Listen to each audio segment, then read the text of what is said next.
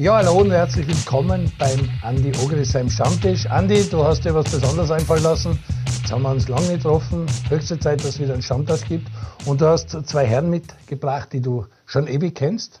Der Franz Gruber, ein ehemaliger Tormann bei der Vienna, bei der Admira, bei der Austria und dann extrem viele Stationen, äh, was du alles Trainer erlebt hast bei der Austria, sowas praktisch immer wieder jedes Jahr neue Trainer gehabt.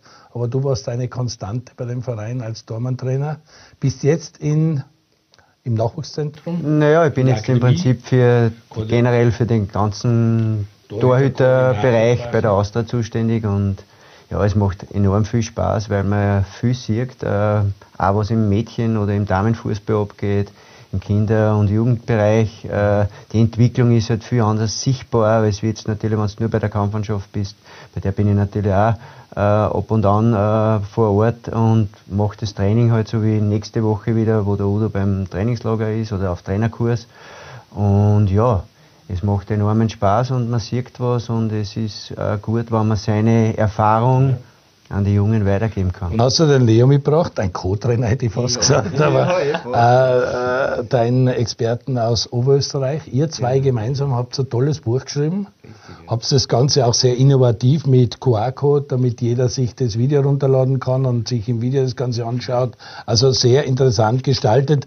Wie ist es dazu gekommen, Leo? Bist du der, der quasi die Idee vom Buch gehabt hat? Wie habt ihr das Ganze? Genau, die Initialzündung war von mir. Also ich war damals äh, Trainer in der Akademie in Ried, mhm. zuständig für die ganze Torhüter-Ausbildung und habe parallel dazu Sportwissenschaften studiert in Salzburg und habe meine Bachelorarbeit zu dem Thema psychische Kernkompetenzen von Fußballtorhütern geschrieben und parallel auch Ausbildungskonzepte für die Torhüterausbildung in der Akademie. Und das ist eigentlich die Grundlage für das Buch gewesen.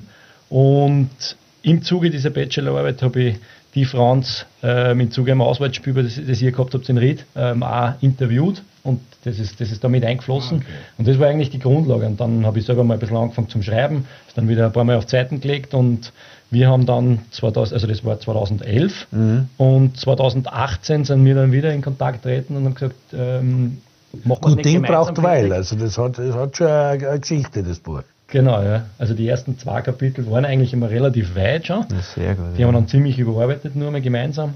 Und da hat es eigentlich dann angefangen. Und letztes Jahr Corona, dieser erste Lockdown, März, April, Mai, hat uns eigentlich in die Karten gespielt, weil wir da dann wirklich in die Gänge gekommen sind, haben einen Verlag gesucht, haben das dritte und das vierte Kapitel fertig geschrieben. Und ja, dann hat es noch ein bisschen gedauert und am 16. August dieses Jahres ist es im Handel erschienen. Ja. Super. Leo Zeilinger, selber Tormann gewesen. Bist du auch auf dem, hast du auch auf dem Niveau gespielt wie der Franz? Oder? In der Jugend vielleicht. Also ja. mit, mit, bis, bis 16 war ich in, äh, in Ried in der Akademie, mhm. habe dann aber aktiv eigentlich aufgehört, habe Ausbildungen gemacht und dann ist mit Fußball nicht mehr gegangen, habe dann im Amateurbereich noch was gemacht und dann relativ schnell als Trainer angefangen. Also mit 21 das erste Mal als Trainer gearbeitet, äh, Mannschaftstrainer und, und, und Trainer eigentlich immer parallel gewesen und dann in Ried dann irgendwann die Verantwortung übernommen für die ganze Torhüter-Ausbildung. Ja. Der Leo hat quasi rechtzeitig die Reißleine gezogen, bevor einer daherkommt wie ich, der einer ja, bei den Uhren vorbeischießt. Genau, genau. Der Gruber kann da Geschichte erzählen, den habe ich ja bei den Uhren vorbeigeschossen. Wie hast du überhaupt den Andi kennengelernt? Du warst ja auch unter ihm ja. äh, Dormann-Trainer oder im Trainerteam mit ihm zusammen bei der Austria. Ja. Aber wie hast du den, wie hast du den Andi kennengelernt? Ja, ich muss ehrlich sagen, als, als Torhüter damals selbst, äh, wie okay. ich zur Austria gekommen bin, äh, war ja noch der Andi in der Mannschaft 97 und äh, 96, 97 und äh, ich muss ehrlich sagen, er hat mir damals schon sehr viel geholfen. Äh, schlussendlich ist es aber dann wieder so gegangen, dass ich zurück bin zur, zurück zur Admira bin. Mhm. Und ja, dann ist eben der Unfall dazwischen gekommen und dann habe ich eigentlich schon frühzeitig mit der Ausbildung, also Trainerausbildung angefangen. Und ja, es war äh, mit Andi, ja, der hat ja gleich immer mitgenommen überall und hat gleich gewusst, hoppala, den Burschen müssen wir einbauen da, weil es war da eine schwere Serve nach dem Franz, nach dem Wohlfahrt Franz. Und ja, aber ich muss ehrlich sagen, auch dann nachher die Stationen in Andi, der begleitet mich ja schon länger oder ich durfte ihn begleiten auch als Trainer oder eben auch dann im Verein generell. Wir haben ja sehr viel Kontakt miteinander gehabt und jetzt bin ich froh, dass er auch wieder da ist. Hast du als Gegner gehabt? Also nee, klar, ja. ja das, aber auf das wollen wir jetzt nicht. Die Wunden. ja, genau, nicht in die offene Wunden. Okay, okay, okay, okay. Aber allein, ich meine, ich habe mir das jetzt ausgesucht, wenn ich sehe, du hast beim Didi Konstantini, Ibertsberger, Andi Ogris, Herbert Gager, Ivica Vastic, Gerald Baumgartner, Joachim Löw, äh, Nenad Bielica, äh, Bielica Frankie Schinkels, Thomas Letsch, Christian Ilzer, Günter Kronsteiner, Georg Zellhofer, Peter Stöger, Thorsten Fink, Karl Tagsbacher. Das ist jetzt nicht chronologisch, aber allein diese Anzahl der Cheftrainer, die da bei der Austria waren, wo du quasi als Tormann-Trainer gearbeitet hast, ist eigentlich schon beeindruckend, oder? Ja, ähm, man, jeder der Trainer wird wahrscheinlich äh, meine Arbeit geschätzt haben, beziehungsweise der Verein war auch für mich immer da, also der hat mir genügend Rückhalt äh, geboten. Und auch nach wie vor, muss ich sagen, äh, ist für mich Austria, äh, was jetzt die Adresse, auch wenn es jetzt momentan vielleicht nicht so ist, aber es ist trotzdem spürbar, dass man da gut aufgehoben ist und dass man eigentlich weiß, was man an mir hat, beziehungsweise was äh, ich für Arbeit leiste. Und ich glaube, das war bei den Trainern genauso. Mhm. Andi, wie hast du denn Franz in Erinnerung, wie er zur Austria gekommen ist oder wie du dich quasi als Bewährungshelfer um ihn gekümmert hast? Wie er es gerade so lieb gesagt hat, du hast ihn an der Hand genommen und zeigt, wie es lang geht. Naja, wir haben natürlich in Franzi Hauptzeit natürlich war bei der Admira, da haben wir das öfters gegeneinander gespielt. Und wie er dann zu uns gekommen ist, zu der Austria natürlich, ist es immer was anderes, nicht wenn du von der Admira zur Austria kommst, bis du einmal antagst, bis du dabei bist. Wir haben das halt immer, da war ja nicht nur ich, sondern da waren ja mehrere Spieler da, die halt immer wiederum diese Spieler mit auf die Reise genommen haben, dass sie sich schneller integrieren, weil wir haben gewusst, wir brauchen einen Golmer nach dem Wolfhard Franzi und der Franz Gruber ist, war da und da haben wir gesagt, wir brauchen einen sicheren Rückhalt und je früher er integriert ist in die Mannschaft, umso besser für uns. Und das haben wir dann halt natürlich schon zu, bisschen forciert. Natürlich sind wir auf das eine oder andere Bier mal miteinander gegangen, dass, wir die, dass das Eis bricht. Und so haben wir sich halt kennengelernt. Aber man, uns verbindet ja eine langjährige Freundschaft. Das ist ja, das geht jetzt wirklich schon fast ewig. Mhm. Und mit der Pause, die ich halt jetzt gehabt habe, aber jetzt zum Beispiel, man, wir treffen sie jeden Tag, fast jeden Tag bei uns im Scouting-Büro, weil es bei uns halt immer noch lustig zugeht. Trotz allem, wir haben immer was zum Lachen und der Franzi kommt vorbei und holt sich einen Kaffee. Und da tun wir Schmähchen und über die alten Zeiten ein bisschen, und über die alten Zeiten ein bisschen Schmähchen. Ja, die alten Zeiten, da war das Ganze, der Trainerstaff schon auch noch was anderes. Ich meine, heute hast Bier, heute ist das ganze wissenschaftlich, heute sind da 10, 20, 15 Leute irgendwie. Dazu hat es einen Cheftrainer und Dormentrainer als erstes Individualtrainer, in Anführungszeichen, geben. Dann Konditrainer so. Aber du kannst dich schon erinnern an die Zeiten, wo es der Trainer Staff aus zwei, drei Leute bestanden hat, oder? Also zu meiner Zeit war Cheftrainer, Co-Trainer, Dormertrainer. Aus. Finster. Angefangen hat das, das erste Mal, wo, wo ein Trainer bei der Austria zwei Co-Trainer gehabt hat. Das war unter Prohaska, Anfang der 90er Jahre weil der hat gehabt den Obermeier Erich und den Sarah Robert als Co-Trainer und Dormer-Trainer war, glaube ich, damals der Rudi Sanwald. Mhm. Können wir sich alle noch erinnern, der Rudi ist immer mit dem Ballsack rausgegangen, weil wir haben gesagt, schau, der Weihnachtsmarkt geht schon wieder raus. ja, aber das, das war halt auch so, aber da war das erste Mal, dass wir mehr als einen Co-Trainer gehabt haben. Und das hat sich heute natürlich verdreifacht, vervierfacht. Nicht? Wenn, man, wenn du heute anschaust, die ganze Staff, was, was heute beim, beim Trainerteam ist. Und weil da kommt ja alles jetzt dazu. Es ist ja nicht nur der Co-Trainer am Platz, da hast du meistens schon zwei. Dann kommt der Dormer-Trainer dazu, dann kommt der Fitnesscoach dazu, dann kommt der Videoanalyst dazu, der die alle Trainings überwacht und filmt und nachher gleich die Auswertung macht, dass du nach dem Training im Chefbüro sitzt und dort das anschauen kannst, wie hat der trainiert, was war auffällig, was haben wir gut, was haben wir schlecht gemacht. Also die, diese Dinge kommen alle dazu, auch im in, in, in, in der, von, den Körper her, also ist ja viel dazu gekommen, es sind ja heute zwei oder drei Physios vor Ort. Wir haben damals gehabt einen Masseur und einen Teilzeitmasseur. Am Ende dann von meiner Karriere war es dann schon, da habe ich schon zwei gehabt, aber heute sind ja drei bis vier da, oder? Und bei fast jedem Training ist ein Arzt vor Ort. Das haben wir auch früher nur am Wochenende, wenn das Match war, war ein Arzt da. Nicht? Ich meine, damals Gott sei Dank, wie im Franzis ein Unfall war, nicht? da war das damals Gott sei Dank schon, dass die Ärzte vor Ort waren, nicht? weil da war die Erstversorgung war richtig gut. Nicht? Wer weiß, wie es ausgegangen war, wenn da nicht ein Arzt vor Ort gewesen war. Und deswegen, es muss ja auch so weiter dran, es wird ja auch weiter, es wird, die Zukunft wird wahrscheinlich so sein, dass du für alle Positionen, so wie Dormer-Trainer, wird es angeben, der für die Abwehr zuständig ist, einen fürs Mittelfeld und einen für die Stürmer. Das gibt's ja schon. Das brauchen wir auch nur schauen. Brauchst du nur schauen nach Amerika um. Und wenn du American Football ausschaust, die haben für jede Position eigentlich einen eigenen Trainer. Und der Cheftrainer sagt nur, du magst das, du magst das, du magst das. Und dann wird das gemacht und der beobachtet nur mehr. Der sitzt da oben und schaut nur mehr zu, ob alles so passiert, wie er das will. Und das wird die Zukunft sein. Das wird auch im Fußball kann, kann nicht, nicht zum Aufhalten sein. Der Staff ist gewachsen, der Tormann-Trainer war irgendwie immer da, der am Anfang schon. Äh, aber wie hat sich der Tormann-Trainerjob eigentlich verändert in den letzten Jahren? Was ist da dazu gekommen? Du hast einfach mehr Bereiche, weil der, der Torhüter generell ja mehr kennen muss. Also er ist im Prinzip der, die komplexeste der komplexeste Spieler am, am Spielfeld. Er muss fangen können, muss Fußball spielen können. Der Andi lacht. Aber es ist so. Nein, wir, ja. wir haben ja das Glück bei der Austria. Wir haben, das, ja, wir haben das Glück bei der Austria, dass wir einen haben, der was all die Fähigkeiten in Perfektion hat mit Patrick Benz. Und da bin ich schon sehr stolz auf den Burschen, weil der in den letzten Jahren wirklich einen Riesensprung gemacht hat. Es hat sich schon, schon früh abgezeichnet, aber er hat dann immer mehr und mehr äh, glaube ich, auch äh, erkannt, um was geht und hat über die Trainer, die was er auch mittlerweile schon bei der Austria gehabt hat, einfach richtig in, das, in dieses Torhüterspiel eingefunden, das was er auszeichnet. Und ich, ich glaube auch, dass er der Torhüter ist, der zukünftig ich glaube, ich glaub, du, du sagst das eh richtig, Franzi. Nicht? Das, das Torhüterspiel hat sich ja genau.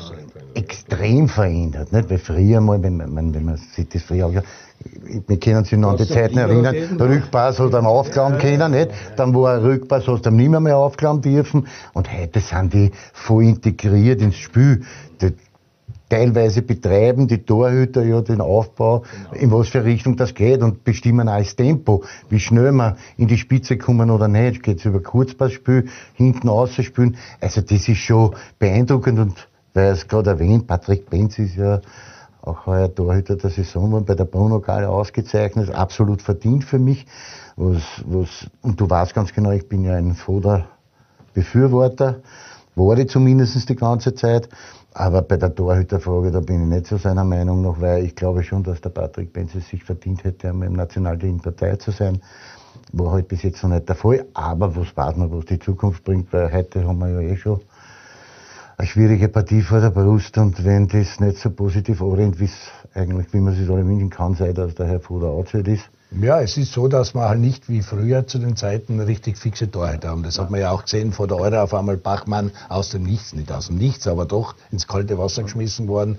Zizan Stankovic redet halt kein Mensch mehr da, davon. Der ist in, irgendwo in Griechenland untergetaucht, wenn man sagen will. Aber was man halt schon redet, das ist halt, wo du dann auch sagst, Alexander Schlager, ja, mit dem Fuß super, gut und so. Bachmann fällt da ein bisschen mit dem Fuß, der ist aber wieder reaktionsstark auf der Linie. Also man schaut ja auch auf die Torleute ganz anders hin, weil man weiß, sie müssen fünf, sechs Sachen richtig gut kennen. Na, wenn wir die Goalleute heute hernehmen, da müssen wir auch ehrlich sein, die zu meiner Zeit die Top-Torhüter waren, und da haben wir gehabt, den Lindenberger Klause, in meiner Ära, Franz Wohlfahrt, Michi Konsel, Wolfgang Knaller, Otto Konrad. Also wenn wir nur die fünf hernehmen, da war der beste Kicker unter denen war mit Sicherheit der Franz, der Wolfert Franz. Alle anderen Kinder heute in dem Tormannspiel schauten ganz alt aus.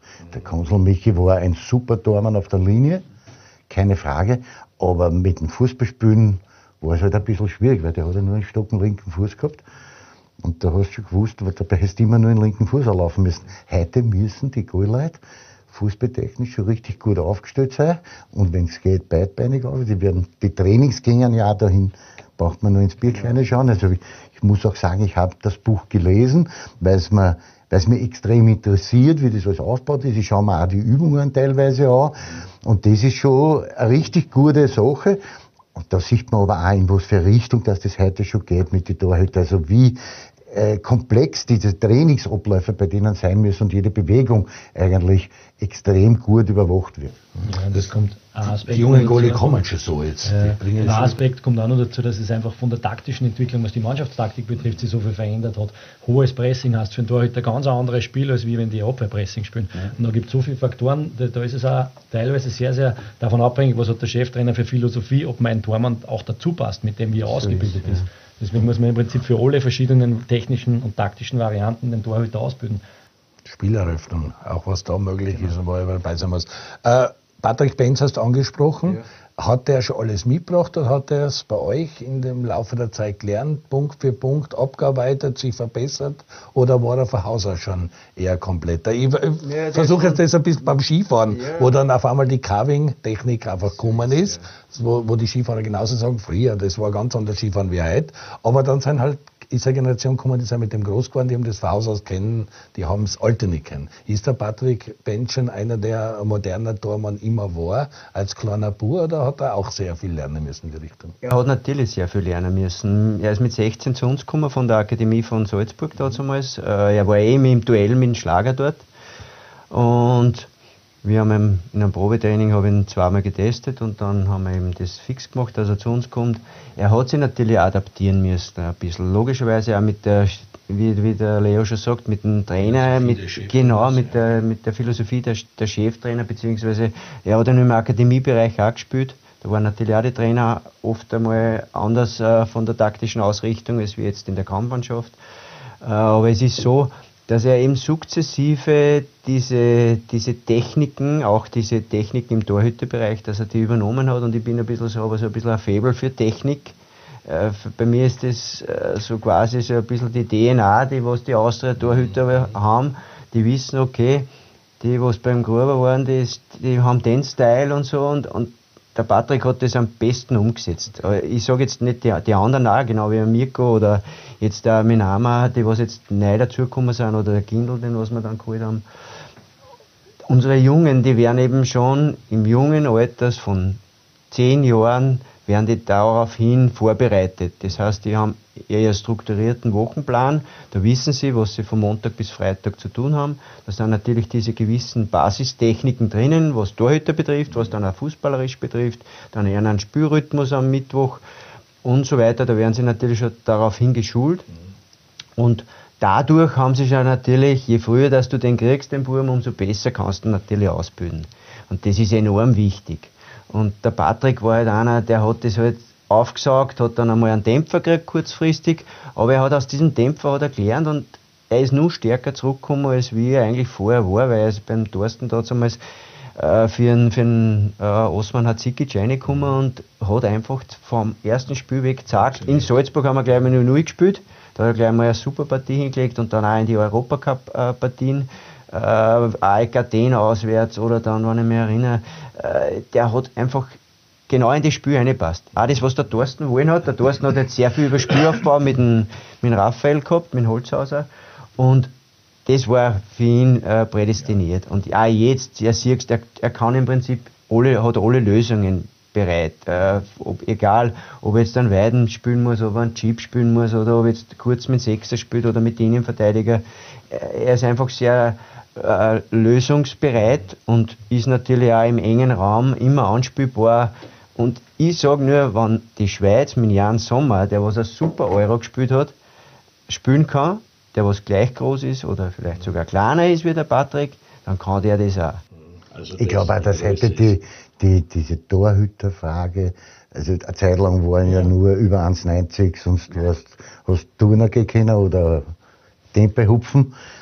Das geht jetzt wieder zurück. Das geht jetzt wieder zurück in die, eben diese, wo du mit Fußball spielen können. Mhm. Aber am Ende, mhm. am Ende zählt immer eins. Der Goldmann muss den Ball fangen. Und das ist das Allerwichtigste. Das ist das Allerwichtigste, dass er die die Chancen, die die Gegner kriegen, dass du weißt, du hast hinten einen drinnen, der da einmal ein 0-0 holt oder wenn du 1-0 in Führung bist, das 1-0 über die Runden bringt, weil er da 1-2 unhaltbare holt. Und da gehört der Patrick auch dazu. Das, da hat er sich mehrfach bewiesen, das hat er auch mehrfach gezeigt und deswegen ist er auch gut. Ende. Leo, wir haben jetzt gesprochen, es gibt äh, verschiedenste Trainer im ganzen Staff. Es gibt auch sehr viele Übungen. Wie sehr ist der Mentaltrainer gefragt? Gibt es mentale Geschichten auch, die bei Torleute vielleicht wichtiger sein wie bei Stürmer oder bei Mittelfeldspieler? Bei Stürmer vielleicht auch wieder speziell, weil wenn einer so eine Blockade hat und die Kisten immer trifft, dann braucht er wahrscheinlich auch mentale Hilfe. Ja, der Tormann oder die Torfrau, die haben einfach eine spezielle Situation. Es kann sein, dass sie in den ersten Minuten eine Aktion haben, dann 89 Minuten nichts mehr und dann am Schluss wieder. Und wenn die erste Aktion eine gute oder eine schlechte ist, Du musst einfach das schaffen, im Kopf zu verarbeiten. Und man kann es nicht pauschal beantworten, ähm, dass jemand einen Mentaltrainer braucht. Es gibt Spieler, die sind einfach von Haus aus eine starke Persönlichkeit, die haben Wege gefunden, gut damit umzugehen. Aber es gibt auch Spieler, die müssen erst Techniken äh, erlernen, mhm. wie sie denn Ereignisse, die da im Spiel auftreten, verarbeiten können. Äh, weil wenn sie die jetzt 89 Minuten fertig macht und ganz am Schluss hätte eine Aktion, ist die Wahrscheinlichkeit relativ hoch, dass er die nicht gut löst. Und es gibt Techniken, die man erlernen kann und da kann ein Mentaltrainer schon extrem hilfreich sein. Mhm. Und das, oder das Gerücht, also das, was man immer sagt, äh, Dormann kann auch älter sein, er wird mit den Jahren immer besser, ist wie im Wein, ist da was dran? Ja, ähm, zwar zeigt es jetzt da so ein bisschen in dem, wenn man international schaut, die, ja, die sind jetzt äh, jung, also ich glaube, dass äh, diese Mischung, glaube ich, ganz wichtig ist, ist natürlich auch, was für eine Mannschaft spielt er. Wenn er natürlich in einer routinierten Mannschaft spielt, äh, ist wurscht, ob er jetzt 22 oder 18 ist, also es gibt die verschiedensten Beispiele. Also ich würde das jetzt nicht so altersabhängig machen, aber natürlich die Reife und sage ich, je reifer der Wein, umso besser wird er der Rode und ich glaube, dass das äh, beim Torhüter vielleicht auch so ist, aber generell bei den Spielen ist es so. Natürlich bei einem Feldspiel ist es ein bisschen anders gelagert, weil der natürlich von der Lauffrequenz natürlich viel anders gefordert ist, aber äh, beim Torhüter. Aber ich glaube, dass die Torhüter jetzt ja. wirklich, muss man schon sagen, viel, viel besser vorbereitet als die jeweiligen Akademien aufgekommen. Auch deswegen ist dieser, dieser Wandel passiert ein bisschen die Tendenz wieder zu jungen Goalleuten. Also das heißt, dass sie schon in sehr jungen Jahren schaffen, in einer Mannschaft, in einer Kampfmannschaft zu spielen oder auch ins Nationalteam schaffen. Es ist nicht mehr, so, dass heute, wo weiß ich, der Goalmann erst ab 30 richtig gut ist, weil er da auch die nötige Routine hat und was weiß der Kuck alles. Die sind heute schon extrem gut vorbereitet. Also die kommen aus den Akademien in den Profibereich, in den Erwachsenenfußball top vorbereitet mit allen Techniken, die sie brauchen. Und nochmal, wie gesagt, also die werden in allen geschult. Oder kriegt er ja super bei, also zumindest bei uns bei der Austria ist es so, das kriegt er top hin. Die werden in allen Bereichen super geschult und wenn sie aufkommen, du kannst in Wahrheit eine stellen, wenn du willst. Du wirst nicht enttäuscht sein, weil die sind alle wirklich top vorbereitet. Mhm macht für gibt ein paar Sachen, die jetzt leichter sein wie früher für den Tormann. Zum Beispiel, dass es einen Einheitsball gibt. Sagen wir, dass jeder Verein den gleichen hat, dass es einen Bundesligaball gibt. Früher war dort eine harte Kugel, da war ein Flatterball, die unterschiedlichen Bälle. Ist das für den Tormann jetzt auch leichter? Ja, nein, das ist natürlich besser, wenn man tagtäglich mit dem Spielgerät äh, trainiert, auch mit dem man spielt. Das war ja früher ja, Wahnsinn. Komisch, wenn das zurückdenkst, ja, das war Wahnsinn. Man hat einfach äh, bei jedem Verein, wo man war, auswärts, hat man vorher wochenlang mit dem Ball trainiert. Äh, da hast, glaube ich, im Ballkammer hast gehabt äh, zehn verschiedene Bälle, so wie es war. Dann bist du in den Europacup gefahren, hast natürlich auch wiederum einen anderen Ball gehabt. Also es ist im Prinzip immer was anderes gewesen. Mhm. Und das Spielgerät, das wir aktuell bespielen, äh, sind die Tormänner damit happy? Finden Sie ja. es gut? Weil ja. wir haben eine Zeit lang Flatterbälle gehabt, aber also auch bei der Euro. Und jetzt, man sagt, über Spielgerät ist momentan kein Thema. Nein, es gibt da, sage ich jetzt einmal, von den Torhüter generell keine Aussagen, dass jetzt der so arg äh, sich verändert. Äh, wir haben jetzt einmal mit einer Ballmaschine trainiert, mhm. weil wir das auch mal getestet haben. Okay. Äh, aber es war so, dass also natürlich dort andere Geschwindigkeiten vorhanden sind als wir bei einem Schuss. Ich meine, mhm. okay, es hat nicht jeder so einen Schuss gehabt wie der Andi. aber er hat auch gewusst, wo er hingehört. Also hat, nicht immer scharf, hat nicht immer scharf sein müssen. Hat nicht scharf sein müssen. genau. genau. genau. Das ja, dabei gewesen. Mhm. Ich meine, wenn ich mir gestern dann anschaue, oder vor, wann war es vorgestern? Frankreich gegen Spanien und das Tor von Benzema und ja. dann Hurhi in Helge Bayer zu, den ich extrem schätze und gern mag. Aber wenn er mir dann sagt, der Goldmann hat einen Schritt zu wenig gemacht, dann hätte er den vielleicht erwischt, hat er übergriffen. Nein, der war super geschossen. Also es gibt Ballen, die kannst du nicht halten. Und das war so ein Ball, der Schuss von Benzema war extrem gut. Der war zwar eh noch mit den Fingerspitzen drauf, aber halt nur mit den Fingerspitzen Ende. Da kann man nicht sagen, der hat einen Schrittfehler gemacht oder wenn er da anders zwei Tipper mehr gemacht hätte, dann war es ja ausgegangen. Ja, okay, gut. Ja, dafür ist er Experte. Ja. Aber ja, ich bin bei dir ein bisschen, auch ein Unterschied macht wahrscheinlich der Naturrasen und der Kunstrasen. Ist das für den Tormann großer Unterschied? Ich meine, auf die Verröhr wo ich sage, jetzt gespielt hat, da sieht man schon, dass der Kunstrasen halt doch zum Teil anders ist äh, fürs Spiel. Und wie ist es beim Tormann? Ist dem Tormann Kunstrasen, Naturrasen eher wurscht oder gibt es da große Unterschiede? Naja, es macht schon einen Unterschied, wie der Ball wegspringt. Also das kann durchaus eine, äh, eine Situation sein, ähm, aber aus meiner Sicht ist es nicht, nicht spielentscheidend, was sich da verändert. Die heutigen Generationen der Kunstrasenflächen sind, glaube ich, schon. Erstens einmal die Generationen der Spieler wachsen mit dem auf.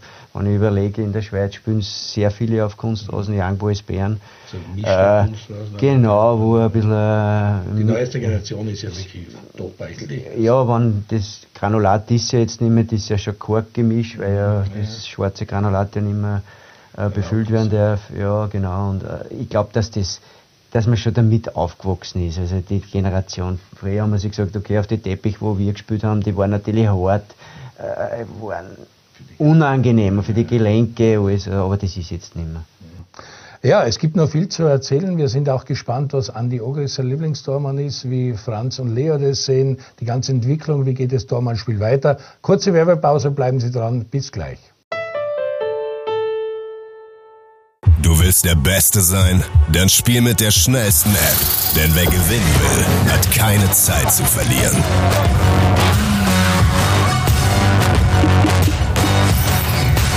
Tipico, das Original.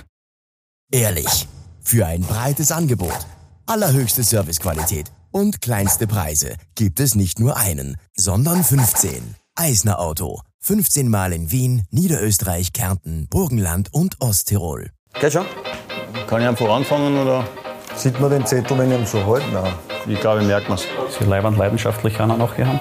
In die Kamera, in die Kamera bitte. Ah, bitte. Nein. Das heißt, ich lese es, ja, dann schaue ich und sage. Ich schaue an, Liga 2. Ich schaue an, Liga 2. Ich schaue an, Liga 2. Okay, und dann nächste, oder wie? Live bei Lauland. Wirklich?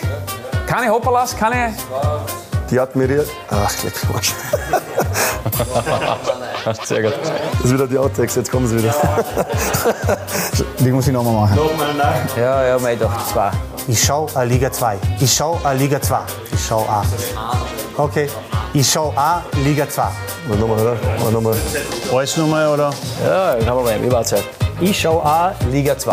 Die Admiral, zweite Liga. Live bei Laola 1. Viva la Liga 2. willst der Beste sein? Dann spiel mit der schnellsten App. Denn wer gewinnen will, hat keine Zeit zu verlieren.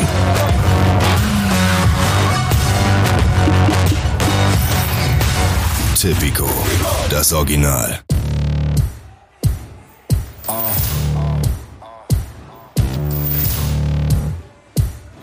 Yeah. Yeah. Yeah. Can't step to my throne. They ain't working like Was war das denn, bitte schön? on my own. You asking where we been, huh? Oh, klasse! Klasse Anspiel an den Kreis. Ein Traummädchen. I just came here to win. Ivanovic gegen Dognic und Dognic wehrt ab. Das war wohl der Sieg für die Hader hier. It's not a game, why you playing with me? You could double back, lose track, try and hang with me.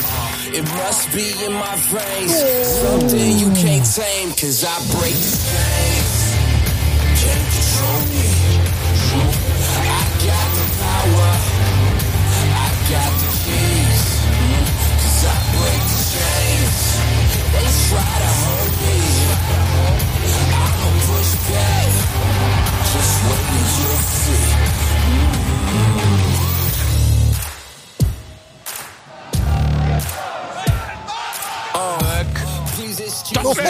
But you can't hold me no longer.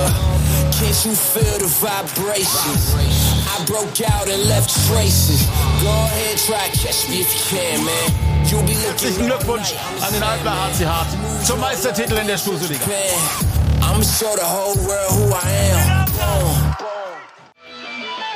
Die HLA Meisterliga. Jeden Freitag um 18.30 Uhr live bei Laola 1.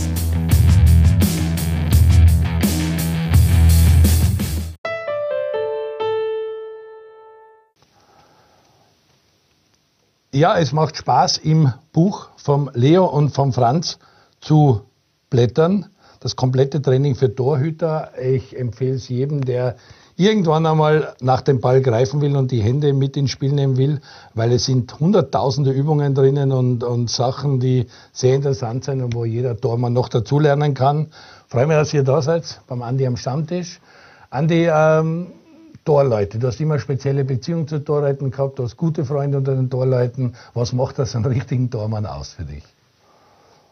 Ah, da, außer dass er natürlich so viele Bälle wie möglich hält. Das hast du eh schon gesagt. Entscheidend ist, dass er hält. Was macht ein Tormann aus? Ein Tormann muss, wie man es auf gut Wienerisch sagen, immer einen leichten Poscher haben. Das ist ja so, weil alleine von der, von der Nachdenke her von mir ist schon Wahnsinn. Wie kann man sich mit dem Kopf voraus eigentlich einen 46er Stopperschuh entgegenhauen, da musst du schon irgendwie ein bisschen anders sein. Und da musst du richtig Mut haben. Das ist schon ein mutiges Spiel. Aber was vor allen Dingen in der heutigen Zeit halt sehr, sehr wichtig ist, dass die, die Torhüter sie vor ins Spiel integrieren müssen. Sie müssen fußballtechnisch schon viel, viel besser sein, als es noch zu meiner Zeit war. Sie müssen, äh, was auch ein wichtiger Punkt ist, laut sein. Sie müssen die Vorderleute immer wieder gut einteilen, weil er hat immer ein Spiel vor sich und muss die Vorderleute super einteilen können. Und das ist halt auch was, wir haben viele, viele Torhüter gehabt bei uns bei der Austria im Nachwuchs, die einfach viel zu leise waren und die wir immer wieder dazu anhalten hat müssen, dass sie laut sind, dass sie einteilen. Wenn sie sehen, dass irgendwas vorher einer falsch verschiebt, der muss das mit coachen. Das ist wichtig. Aber natürlich am Ende zählt das, was er hält. Und da sind wir, glaube ich, ganz gut aufgestellt im Moment bei der Austria. Da haben wir mit Patrick Menz wirklich einen sehr, sehr guten dieses Faches. Und das Buch, ich habe es selber gelesen, habe ich schon erwähnt, für jeden Torhüter oder der vielleicht einmal Torhüter werden will, muss normalerweise eine Pflichtlektüre sein, weil das richtig gut ist und richtig sehr gut, also es sind alle Dinge sind super erklärt drinnen und du kannst da eben mit dem QR-Code dann natürlich auch die Übungen speziell noch anschauen. Also von meiner Seite her Empfehlung für jeden Nachwuchstorhüter oder für jeden, der irgendwann einmal in einer Kampfmannschaft Torhüter sein will. Ja, super viel Wert auf Interaktivität äh, gelegt. Ein Bayern-Torhüter ist vorne am Cover oben. Jetzt wollte ich fragen, speziellen Grund dafür. Äh, du bist aus einer Generation, wo der Kollege Ogris hat es gerade aufzählt, ja. mit dem Wohlfahrt, mit dem ich Knaller, mit dem Kanal. Sag jetzt, in meiner Kindheit war der Concilia mein Idol. Ja, ja der, der war einfach, oder der Schuhmacher von den Deutschen. Mhm. Und heute ist er so, logischerweise. Ja, ja, der Toni Schumacher. Hat ist da, hat jeder noch Frau. Ja, genau. Das, das, das war auch nämlich mutig, also ja, wie auch immer, also die Szenen. Ja, ja, ja. Aber wie es zum Bayern-Tormann auf, der, auf, der, auf dem Cover kommt, bist du da schuld, Lea? Nein, bin ich nicht, nee. wobei mein Papa freut sich, ja. weil er ist Bayern-Fan. Okay. Aber ähm, wir haben darüber diskutiert, wen wir da drauf nehmen, ob es ein österreichischer Torhüter ist, ob es ähm, ein englischer Torhüter, brasilianischer Torhüter. Genau. Wir haben schlussendlich gesagt, es gehört jener Torhüter drauf, der im Moment die Weltspitze abdeckt, auch was ein modernes Torhüterspiel betrifft. Und das ist bei Manuel Neuer einfach der Fall. Der spielt auf extrem hohem Niveau Schon und hat, hat, auch das Torhüterspiel, wie es jetzt modern ist, mhm. auch geprägt. Er war seiner Zeit ein bisschen voraus. Und das war dann auch der Grund, warum wir gesagt haben, der weltbeste Torhüter, der soll da am Cover sein. Da müssen wir jetzt wieder ein bisschen in Helge Bayer in Schutz nehmen. Der Helge Bayer hat irgendwann bei dem letzten irgendeinem Match, hat er irgendwann einmal gesagt, was vielleicht viele nicht wissen, dass der Manuel Neuer als Bayern-Torhüter alle 60 Minuten seinen 16er verlässt, um mitzuspielen. Mhm, okay. Das ist eine gute Information.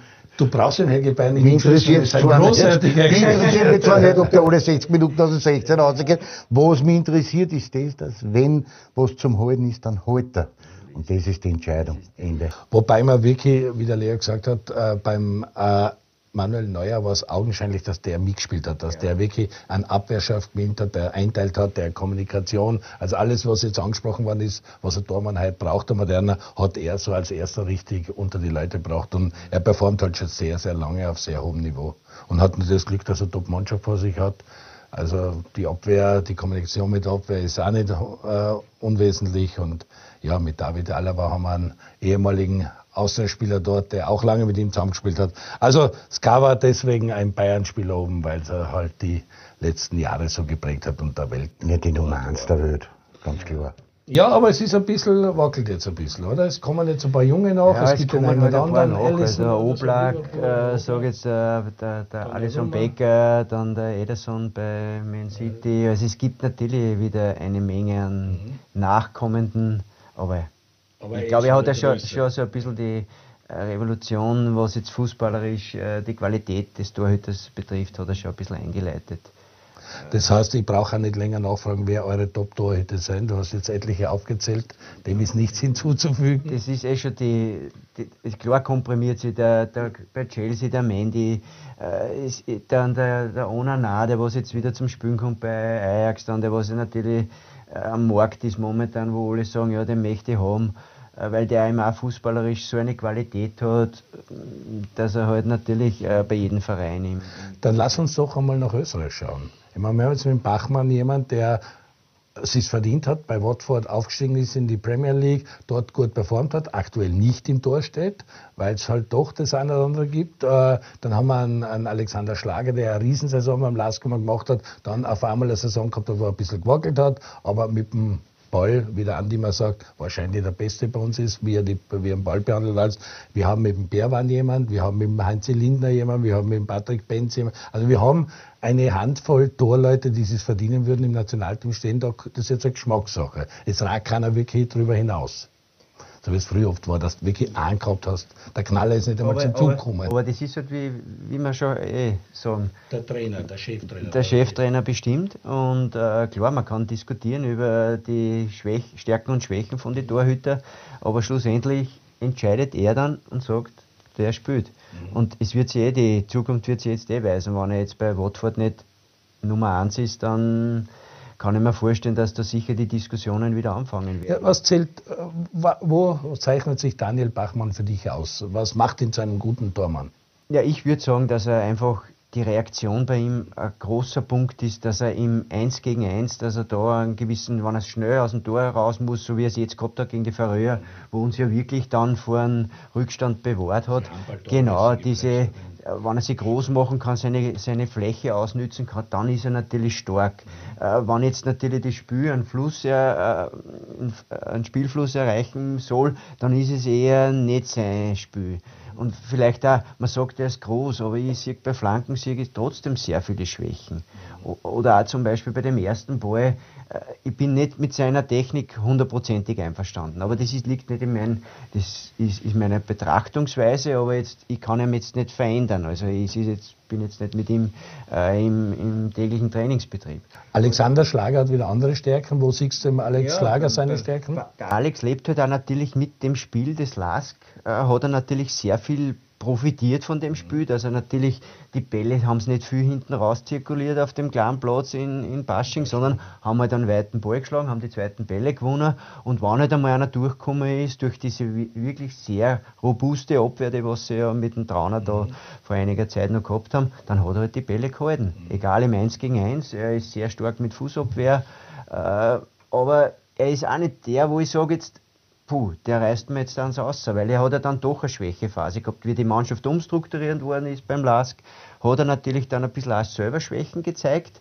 Und die muss er schauen, aber das wird wahrscheinlich jeder in dem Alter, weil der ist im Prinzip gleich alt wie der, wie der Patrick. Die, die Zeit macht einmal jeder durch. Aber er zählt auf jeden Fall im, in der österreichischen Bundesliga zu den Besseren. Also Dann ist Berwan auch ein Trainer, ein Tormann, ja. wo viele sagen, das ist ein idealer zweiter Tormann. Wie böse ist denn das, wenn man zu einem sagt, er ist ein das guter ist, zweiter Goalie? Aber was zeichnet böse. den aus? Das ist sehr böse. Erstens einmal, weil ich glaube, dass der für die Mannschaft immens wichtig ist und für den ersten oder für den, der was spielt, glaube ich, gibt er immer richtigen guten Support. Ich bin mit dem selber auch in Kontakt, weil er einfach, weil er einfach für den Verein auch ab und zu einmal ein Thema war.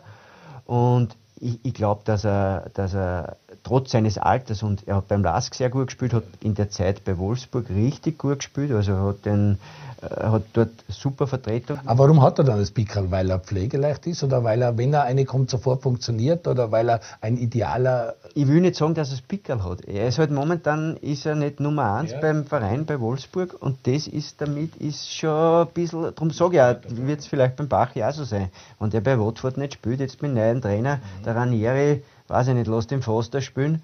ähm, ja, dann wird es für einen Dani auch vielleicht, glaube ich, schwierig. Ja. Ich habe einen Pavo Berwan einmal erlebt, weil ich beim, beim LASK beim Oliver Glasner hospitiert habe, ähm, wie er vom Typ ist. Und, und das ist eigentlich für mich herausragend gewesen. als richtiger Führungsspieler und auch jemand, der, der seine Meinung sagt und der vorangeht und das aber auch in dieser Rolle, wenn er nicht Stammspieler ist, annimmt. Und das glaube ich, das unterschätzt man sehr, sehr oft, was diese zweiten, dritten Torhüter trotzdem auch für Wirkung haben. Mhm. Ähm, auf die Mannschaft, auf die Stimmung in der Mannschaft. Und dass man sich einfach wirklich darauf verlassen kann, dass sie da sind, wenn es nötig ist.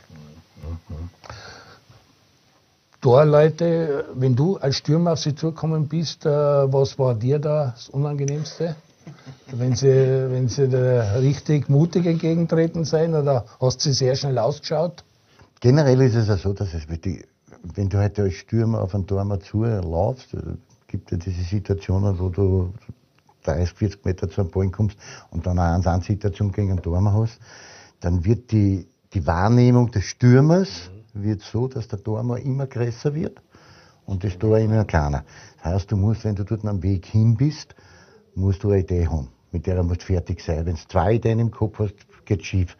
Eine Idee und die durchziehen. Ob du jetzt rechts oder links vorbeiplattelst oder einmal mit dem Arsch wagelst und dann drüber schubst, das sind halt die Sachen, die du dann im Kopf haben musst. Aber es ist natürlich schon so, dass du, du kennst ja die Goalleute, gegen den du spielst, ob der jetzt auf der Linie gut ist, ob wo links seine Stärken, seine Schwächen. Das wissen wir heute alles. Man weiß heute, nicht nur über jeden Feldspieler Bescheid, sondern sehr wohl auch über den Dornen seine Stärken und Schwächen. Und wenn man das heute wirklich ausarbeitet, und das sind die Videoanalysten, sind heute mit denen auch sehr beschäftigt, dann hast du schon Möglichkeiten als Stürmer oder als Offensivspieler, der dann zu der Chance kommt, die auch positiv zu lösen, weil du weißt jetzt, ein Michi Konsul war immer einer, wo sie gesagt haben, der ist super beim Auslaufen der Michi Konsel war richtig gut beim Auslaufen, aber was er auch gehabt hat, ist, dass er ziemlich zeitig zum Boden, zum Boden gegangen ist. Das heißt, wenn ich auf den zugelaufen bin, habe ich immer gewusst, wenn ich lang genug verzögere, dann kann ich jemand drüber schupfen. Das manchmal super funktioniert, aber manchmal auch nicht funktioniert. Aber das war halt so, was bei Michi Konsel gewusst hast. Nicht? Beim, beim Otto Konrad war es zum Beispiel so, dass er halt, wenn ich mich recht erinnere, der, der jetzt nicht vor, ich glaube, die linke Hand, da war, also Schmeißen auf seine linke Seite war nicht so gut wie auf die rechte. Das hat man auch gewusst. Und so hast du über jeden Torhüter immer ein bisschen was Bescheid gewusst. Wenn du früher mal einen angespielt hast, dann kann ich mir, also, damit du hast auch gewusst, mit was für einem Fuß ist er besser und mit was für einem ist er schlechter. Wie attackiere ich ihn, wie, wie, wie, wo kann ich ihn zum Fehler zwingen, nicht? Wenn ich gewusst habe, dass der Franzi Wolfert sein guter Fuß war der rechte, dann habe ich den rechten Fuß zugemacht und habe ihm Zunge, damit er so mit dem linken schlagen muss. Und dann kann natürlich ein Fehler passieren. Aber das weißt. Franz, was der Andi angesprochen hat, da man muss mutig sein, gerade das Auslaufen auf den Stürmer zugehen. Wenn dann einmal zum Unfall kommt und wenn es einmal zum Zusammenschluss kommt, wie lange braucht der Tormann wieder, dass er den Mut wiederfasst? Oder ist das schon einmal ein Rückschlag vom Mentalen her auch? Ja, es kommt halt darauf an, wie schwerwiegend das dann ist. Also klar, oder wie schwerwiegend dieser Zusammenprall ist. Äh, da man, da gibt es die verschiedensten Varianten. ist klar, wenn es dann natürlich mal eine Kopfverletzung ist, dann ist das natürlich schon schwerwiegender. Okay. Also die, was so ähnliche Verletzungen gehabt haben, wie ich es gehabt habe, die haben eigentlich alle aufgehört. Mhm. Also Aber dieser Mut, den kann man nicht lernen, oder? Das ist nein, schon, da, das deswegen wird man nein, auch da mal ein bisschen. Das ist ja, das zeichnet dann ja dann auch aus, dass man sagt, jetzt, man sagt, wie ist der mutig den, den Stürmer vor die, vor die Füße wirft. Also das ist, und du musst halt auch als Torhüter musst halt natürlich warten, wenn der mal kurz auf den Blick auf den Ball macht oder wenn er vielleicht vertrippelt oder was, dass du halt dann zuschnappst. Und du musst halt seine, in Stürmer seine Schwächen musst halt du dann nutzen, um dass du. Genauso wie wir halt gewusst haben, genau. was mir, was der Torhüter vielleicht irgendwo eine Schwäche hat, haben wir die Torhüter genauso gewusst bei den Stürmern. Nicht? Jetzt geben die reinen Linksfuß, die reinen ja, Rechtsfuß, genau. dann war einer beidbeinig oder du hast gewusst, wenn der mit dem hohen Spitter, der haut drauf, da brauchst du nur stehen bleiben. Aber wenn es Kummer ist in einer 1-1 und das Ausgehen halt wichtig war, haben die genau gewusst, wann sie sich ausschmeißen müssen, nämlich in dem Augenblick, wo du den Ball wieder einmal vorlegst. Vielleicht kurz, zweit, dann bist du rechtzeitig da. Also das, das erkennen die Torhüter heute schon und die sind auch dahingehend sehr, sehr gut geschult. Wenn's, wenn wir heute über die Verletzung von Franzi reden, sind es wenige mit ich wisse gar keinen, die so zurückgekommen sind wie er.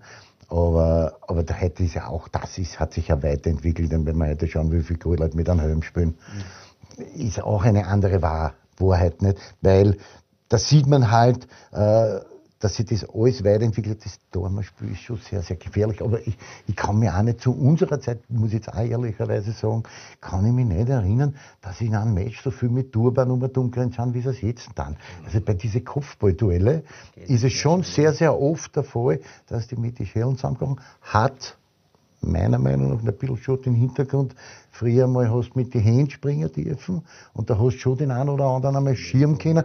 Damit bist du nicht dem Kopf. Heute müssen sie alle ohne Hände springen und dann schießen sie halt mit den Schellen zusammen. Nicht? Und das ist halt, also die Zeiten mit, mit Kopfverletzungen war, glaube ich, der führende überlegen, bis heute noch, glaube ich, fuhren ich glaube, der Frankie Schimmer, oder? Ja, der, wie oft der mit einem Turban gespielt hat, das ist unglaublich. Also ich kann mich an keinen erinnern, der öfters mit einem Turban gespielt hat wie der Frankie Schimmer, oder? Ja, ja. Nein, ja, definitiv. Der ist halt ja mit einem Helm gespielt. Danach dann Carsten Janker oder so, weil der hat, der hat aus 96 in diesem Lauf aus in Europa kann man sein. Ähm, wie schaut es eigentlich aus, unmittelbar vor dem Match? Dieses, wir schießen noch schnell den Tormann an. Was habt ihr für Übungen? Für ganz allein, dass der alleine trainiert, dass er natürlich eingeschossen wird? Oder was sind so richtig innovative Geschichten, die man in dem Buch erfährt, wo vielleicht der eine oder andere überrascht ist, was es für Übungen alles gibt für einen Tormann? Also man muss, glaube ich, sehr stark unterscheiden zwischen dem vor dem Spiel, die Vorbereitung direkt aufs Spiel, weil da geht es sehr, sehr viel darum, dass man ihm Sicherheit gibt, dass er viel Bälle hat, dass er reinkommt. Deswegen gehen die Torhüter meistens etwas früher raus als die Feldspieler und nehmen sich ein bisschen mehr Zeit, weil es körperlich nicht so belastend ist. Aber dass sie einfach auch wirklich ein gutes Gefühl und gut vorbereitet sind. Das heißt, da geht es viel um Sicherheit. Und ich glaube, da kannst du dann jetzt mehr, mehr dazu sagen. Anfang der Woche, je weiter das Spiel entfernt ist, dann kann man auch innovative Sachen machen und ihn wirklich stark überfordern, damit er mhm in, die, in das Level kommt, dass er sich weiterentwickelt. Du gehst halt auch oft im Training in gewisse kognitive Bereiche ein, wo er natürlich auf akustische Signale, optische Signale, äh, genau, wo er halt natürlich sehr viel Überforderung hatte, was er natürlich dann ins Spiel eine komprimieren muss äh, und auf den Punkt bringen muss. Und ich glaube, dass ihm das viel hilft dann auch, vielleicht hektischere Situationen im Spiel viel besser zu, äh, zu bewältigen und eben dann im Spiel richtig zu reagieren, weil du machst ja viel Automatismen im, im Wochen-, wöchentlichen äh, Trainingsplan, äh, damit er halt diese ganzen Techniken erhält und aber immer abrufen kann, dass er halt genau weiß, was er zu tun hat im richtigen Moment. Genau. Wir, haben, wir haben versucht, wirklich alle Aspekte in dem Buch zu beleuchten, äh, Motorik, Technik, Taktik und Psyche und es gibt da im Buch Anregungen für jeden Bereich, dass man den mit ins Training integrieren kann und ähm, halt unterschiedliche Schwerpunkte setzen kann. Training mit dem Ball, 60, 70 Prozent, 90 Prozent, wie viel würdest du sagen, ist da Training mit Ball, wie viel ist Training ohne Ball? So viel als möglich, wobei man unterscheiden muss, im, im Spitzensportbereich, wenn ich wirklich jeden Tag am Platz stehe, kann ich viel mehr in spezifische Übungen gehen und einmal den Ball weglassen. Im Amateurbereich würde ich empfehlen, jede Übung so zu planen, dass der Ball mit dabei ist, ähm, weil das ist, was du vorher gesagt hast, das Wichtigste ist trotzdem den Ball zu fangen wo geht's hin beim Tormann? Weil das hat man, wie gesagt, der Andi war in einer Zeit, da ist man hinten drinnen gestanden, der Goalie hat nicht rausgekommen Jetzt ist er schon Abwehrchef, teilt ein, muss mitspielen, soll beidbeinig sein und und und. Mehr oder weniger heute schon Libero. Früher genau. war es, zu meiner Zeit hat es Libero geheißen, nicht? Da nehme ich meinen Erich Obermeier hier als Beispiel, das war ein klassischer Libero und den spielt mehr oder weniger heute schon der Torhüter der hinter der Abwehr, hinter die zwei Innenverteidiger mehr oder weniger ein Libero spielt und auch diese Bälle manchmal schon abläuft, die über die hinter die Abwehr nachkommen und da sind die schon da. Also sie müssen auf jeden Fall auch von Antizipieren her sehr, sehr gut sein, Situationen gut lesen können, wann kommt der weiter Ball, wie steht meine Abwehr, muss ich tiefer stehen, muss ich höher stehen als, als Dormer. Also von daher ist es schon sehr, sehr weit und da sind sie sehr, sehr weit integriert in das Spiel. Vor allen Dingen in die Mannschaftstaktik.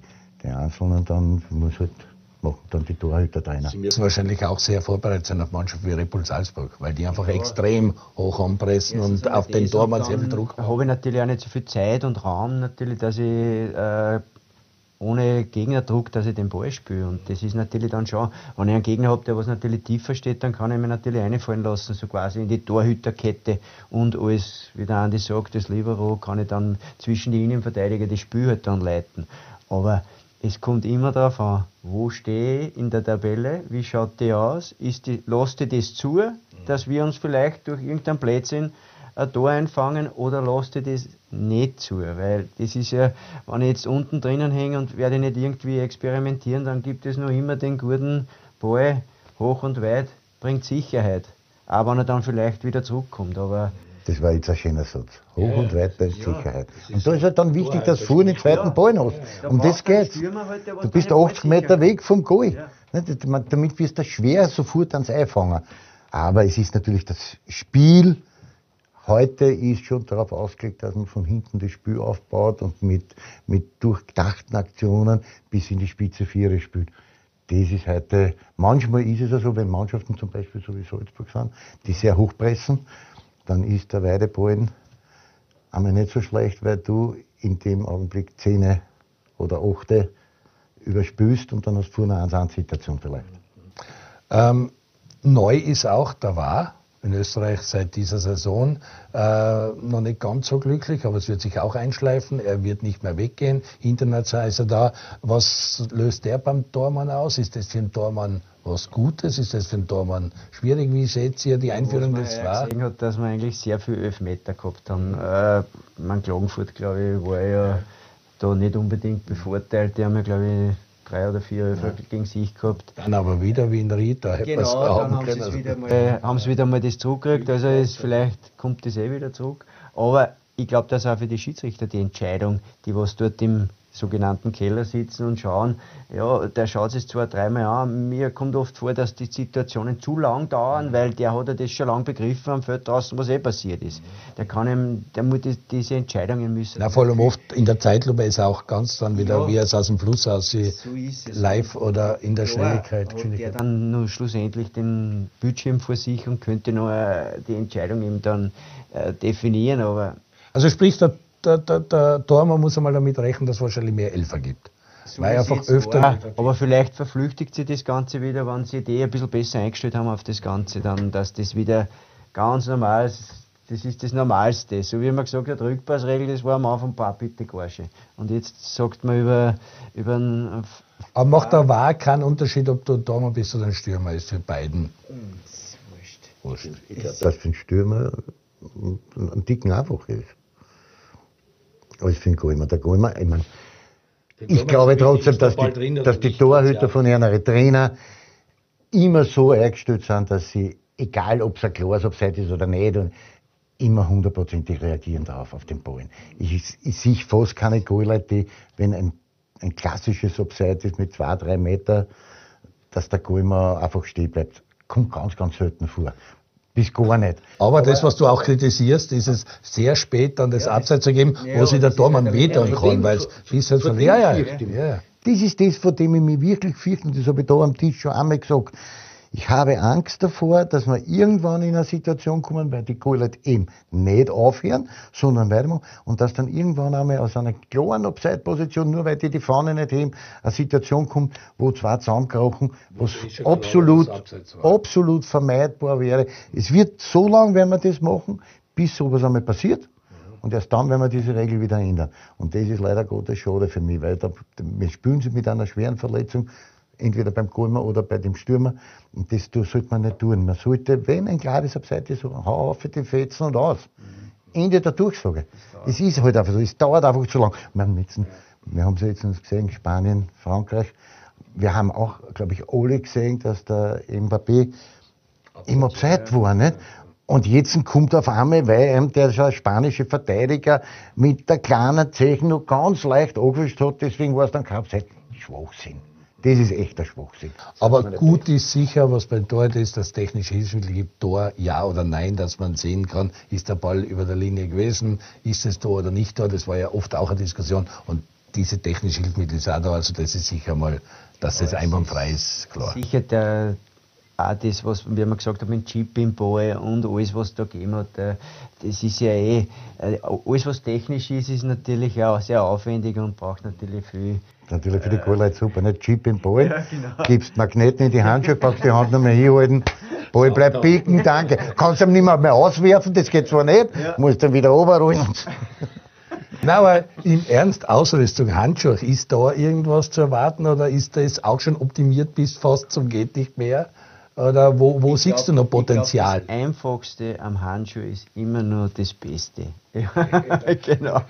Ja, das war ja, ohne Handschuhe. Ja, Heute haben sie schon Handschuhe mit Stulpen bis da auf. Ich meine, entschuldige, das maximal, Finger, maximal, das maximal zur Gartenarbeit. Ein paar haben so Flosse schon fast. Ja, ja, nein, also, das, ich glaube, das muss jeder ist, Dormann für sich ist, entscheiden. Entscheidet eh jeder für sich selbst. Äh, und man kommt eh irgendwann einmal drauf, dass die Einfachheit äh, im Material das Beste ist.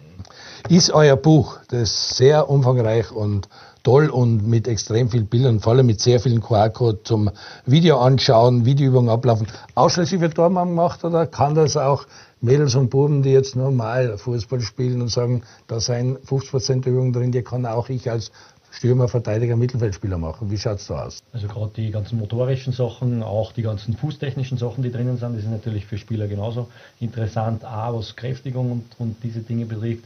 Und vor allem auch, es ist also ein kleiner Exkurs darin, über differenzielles Lernen. Das heißt, wie ähm, lernt ein Kind oder ein Erwachsener am besten und am schnellsten und am nachhaltigsten eine neue Technik, eine neue Bewegung.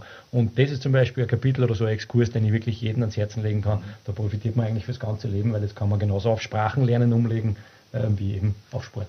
Mhm. Das Buch ist im Meyer und Meyer Verlag, das hat jetzt nichts mit dem Sepp Meyer zu tun, aber Meyer und Meyer Verlag. Äh, man kann es bestellen, es ist in gut sortierten Buchhandel in Österreich, Deutschland, glaube ich, überall zu finden. Also wer, wer sich dafür interessiert, Fußball, das komplette Training für Torhüter, kann ich nur ans Herz legen. Äh, du hast schon geschwärmt vom Tormann, von der Zusammenarbeit mit dem Andi, vom Trainerteam, gute Stimmung am Verteilerkreis. Ähm, wie seid ihr allgemein mit der Entwicklung der Austria zufrieden? Wie hat Manfred Schmidt das Team im Griff? Wie weit ist man mit der Mannschaft? Äh, wie schwierig wird es sein, da wirklich oben raufzukommen in die Top 6? Ja, ich glaube, dass er jetzt mit dieser Mannschaft, wenn man jetzt den letzten, das letzte Spiel hernimmt, äh, dieser Altersschnitt in der Mannschaft, wenn ich sehe, wie viele junge Buben das da drinnen sind, von eigenen Nachwuchs, dann ist das schon großartig für den Verein. Auch. Weil man muss ja sagen, das kann ja auch die Zukunft äh, sein wieder, um Transfers äh, zu lukrieren, um den Verein wieder besser aufzustellen. Ich glaube, dass der Orti und der Manfred und auch die ganzen Beteiligten mit Herrn Griesch, äh, dass die halt natürlich dementsprechend alles daran setzen, dass dem Verein wieder gut geht. Und wir Trainer oder wir, im, wie der Andi jetzt im Scouting, wir trachten alle danach, dass wir guten Nachwuchs außerbringen, dass wir viel Transfers machen, die was uns helfen. Und der Andi schaut halt, dass wir wieder äh, gute, gute junge Einer kriegen, die was wir dann wieder gut trainieren können und die was wir halt dann wieder äh, in ein gutes Geschäftsgebaren äh, reinbringen können. Andi, das ist etwas, was du ja auch schon mehrmals gesagt hast. Salzburg ist da einfach die Nummer eins in Österreich. Alles ist dort hingegangen. Die beiden Wiener Vereine müssen schauen, dass der Nachwuchs wieder zur Austria und zur Rapid hindrängt. Auch bei Rapid geht man den Weg. Sie haben sehr viele Nachwuchsspieler, die jetzt in der U17, U19, U21 und so im Einsatz sind. Haben die beiden Wiener Vereine jetzt verstanden, worum es geht? Dass man wirklich da auch wieder Identität schaffen muss und junge Burben ausbilden muss? Und Nein, ich glaube, es passieren im Moment äh, zwei Dinge. Zwei Dinge passieren. Und zwar das eine ist, dass äh, jetzt nicht jeder mehr mit Gewalt nach Salzburg geht will, weil Salzburg halt trotzdem einer Statuen so voll hat, dass er sich halt die guten Ausländer auch holen können, um, um viel, viel Geld. Gute junge Menschen, natürlich gute junge Menschen, aber das bewirkt natürlich gleichzeitig, dass der Österreicher, der aus der Akademie kommt, es ein bisschen schwieriger hat.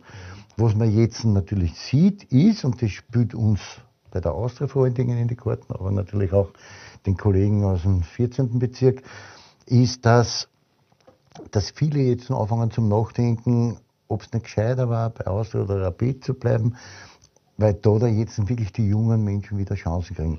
Für uns ist es im Moment immens wichtig, dass der Schmiede das wirklich diesen Mut auch hat, das muss man schon sagen.